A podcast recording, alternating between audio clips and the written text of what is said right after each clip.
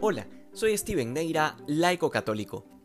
Muchas veces solemos repetir que el tiempo de Dios es perfecto, pero no siempre entendemos lo que esto implica. Solemos verlo a duras penas en nuestras situaciones particulares cuando algo que esperábamos no se dio o cuando se da después de tanto tiempo de haberlo pedido. Sin embargo, el actuar de Dios en el tiempo va mucho más allá de nuestras particularidades personales. Hoy el Evangelio nos presenta situaciones lamentables en donde gente inocente muere por un lado, unos galileos masacrados por Poncio Pilato y por otro lado, 18 personas a quienes les cayó encima la torre de Siloé y los mató. Lo común es cuestionarse por la razón de estas muertes. Sin embargo, el Señor deja claro que nada tiene que ver el que hayan sido justos o pecadores, porque hay una realidad inevitable, y es que todos caminamos hacia la muerte, sea por un accidente, por muerte violenta o por causas naturales. Pero a veces asumimos equivocadamente que quienes han muerto sencillamente es porque Dios los ha abandonado de alguna manera, cuando eventualmente habremos de morir todos, indistintamente de la forma en que suceda.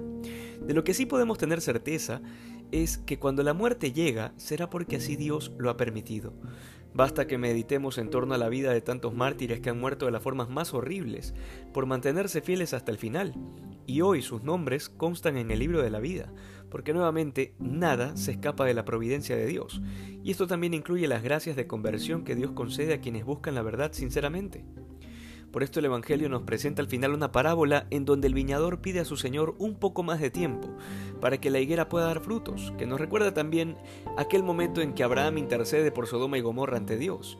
Porque el camino de conversión es tan distinto en cada uno y cada uno tiene un ritmo muy distinto de encuentro con Dios.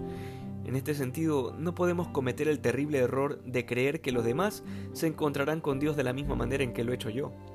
Porque el tiempo de Dios es perfecto e implica también las gracias que Dios concede a cada uno, tomando en cuenta su libertad y la pedagogía particular que cada uno necesita.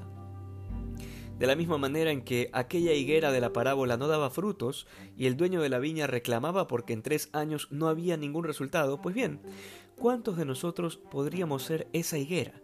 que con los dones que nos ha dado Dios no hemos dado el fruto que se esperaría por los años que tenemos de bautizados. Nuestra vocación se cumple en la fidelidad a la misión que Dios nos haya encomendado, y Dios quiera darnos la gracia de que esa fidelidad sea hasta el final. Que hoy seamos más santos que ayer. Dios te bendiga.